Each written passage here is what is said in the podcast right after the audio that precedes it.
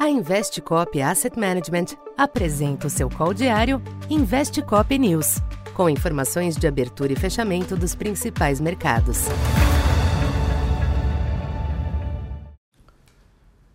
Boa tarde.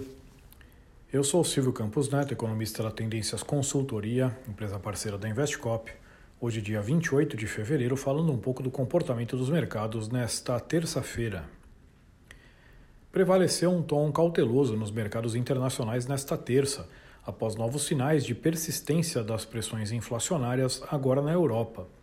Nos Estados Unidos, a queda mais intensa da confiança do consumidor ajudou a conter os movimentos nos treasuries e no dólar. O yield de 10 anos chegou a se aproximar de 4%, mas foi perdendo o fôlego à tarde, de volta para 3,90.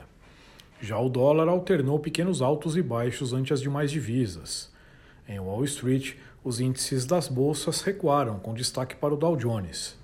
Já o petróleo teve um dia de recuperação, com o Brent se aproximando de 84 dólares. Aqui no Brasil, além do exterior de lado, os mercados acompanharam as notícias sobre a reoneração de combustíveis.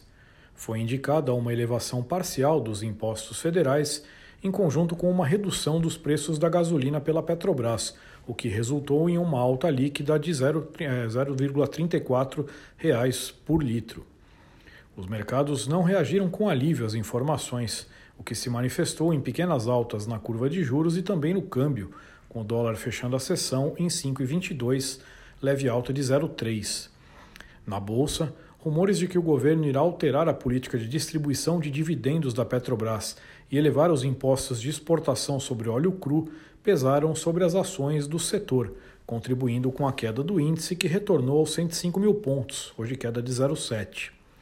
Para esta quarta, os mercados internacionais abrem repercutindo os índices PMI de atividade da China, que devem reforçar a visão de retomada da economia por lá e os consequentes riscos de impactos na inflação global, atual fonte de preocupação dos mercados. Nos Estados Unidos, o índice ISM da indústria deve continuar fraco, com as atenções voltadas ao indicador de serviços que sai na sexta.